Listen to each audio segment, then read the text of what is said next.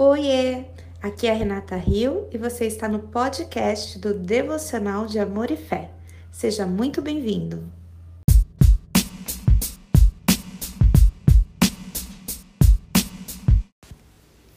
Olá meninas, boa noite. Vamos dar sequência aqui à nossa segunda parte do capítulo 6, Transfiguração.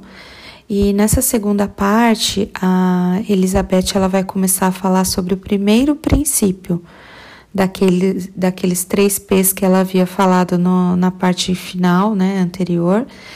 O, o primeiro princípio é o princípio da cruz. A vida vem por meio da morte. Trago a Deus minhas tristezas e Ele me dá sua alegria. Trago-lhe minhas perdas e Ele me dá o seu ganho. Trago-lhe meus pecados e ele me dá sua justiça. Trago-lhe minhas mortes e ele me dá sua vida. Mas a única razão pela qual ele pode me dar sua vida é porque me deu a sua morte. Então a Elizabeth passa a falar sobre aquela necessidade que a gente tem de pedir por milagres. Uh, e isso não foi diferente nos tempos de Jesus. Os discípulos uh, corriam atrás dele muitas vezes, atrás de um milagre, né? iam a, por, é, até ele por causa dos milagres que ele havia feito. E quando Jesus morre na cruz, quando ele vai para a cruz, no momento da cruz, ele muda completamente essa visão, né? essa definição de que nós precisamos. Uh, do milagre, quando na verdade muitas vezes a gente pede um milagre, é como se nós estivéssemos pedindo pedras para Deus, quando na verdade Ele quer nos dar pão.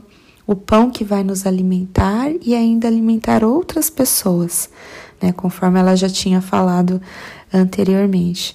Então Jesus ele faz essa, é, ao morrer na cruz, ele diz é, em João 12, 23, 24: É chegada a hora de ser glorificado o Filho do Homem.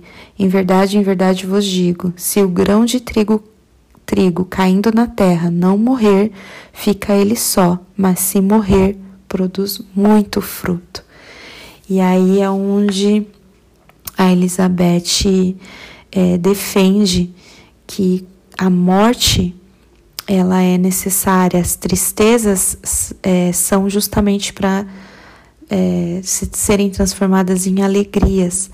Nas nossas perdas, é, Deus nos dá ganhos.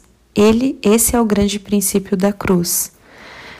E ela conta ainda ah, uma história de um pregador, é, George Madison, desculpa, um compositor de hinos. Quando ele ficou noivo, ele ficou cego e ele foi abandonado pela sua noiva. E, e aí o Jorge escreveu estas lindas palavras: Amor que nunca me abandonas, em ti repouso e fraca alma. A vida que tenho te entrego de volta.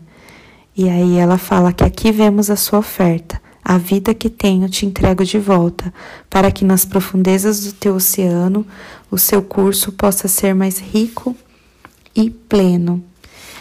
E então Elizabeth ela ela fala a respeito desse princípio, é, encerrando, ela ainda conta a respeito de, do seu marido Jim Elliot, quando ele tinha 22 anos, que ele fala que não é tolo quem entrega o que não tem, o que não pode reter, para ganhar o que não pode perder. Uma paráfrase das palavras de Jesus: Se você perder a sua vida por minha causa, você a encontrará. Mateus 10, 39. E ela defende justamente esse princípio da troca, que é o princípio da cruz. Esse princípio remonta a um período anterior à fundação do, do, mundo. O cordeiro foi morto. O sacrifício de sangue foi feito na mente de Deus antes que houvesse tal coisa como o pecado. Sacrifício, sofrimento e glória. Não há como escapar deles. E por fim, eu eu encerro aqui essa parte do princípio ela conta que tem um versículo escondido, segundo Crônicas 29 e 27, que deu a ela muito encorajamento e ânimo é, desde o último ano dela da faculdade. Ela estava passando por uma situação é, de preocupação, ela gostava de alguém, né? E esse alguém é o Jim Elliot. É, e naquela angústia, naquilo que ela estava sentindo, ela descobriu esse versículo que fala que é, quando Ezequias está instituindo o culto ao Senhor, é, e fala assim: começando o holocausto, começou também o cântico ao Senhor. E ela entregou aquela situação de angústia, aquilo foi o sacrifício dela, né?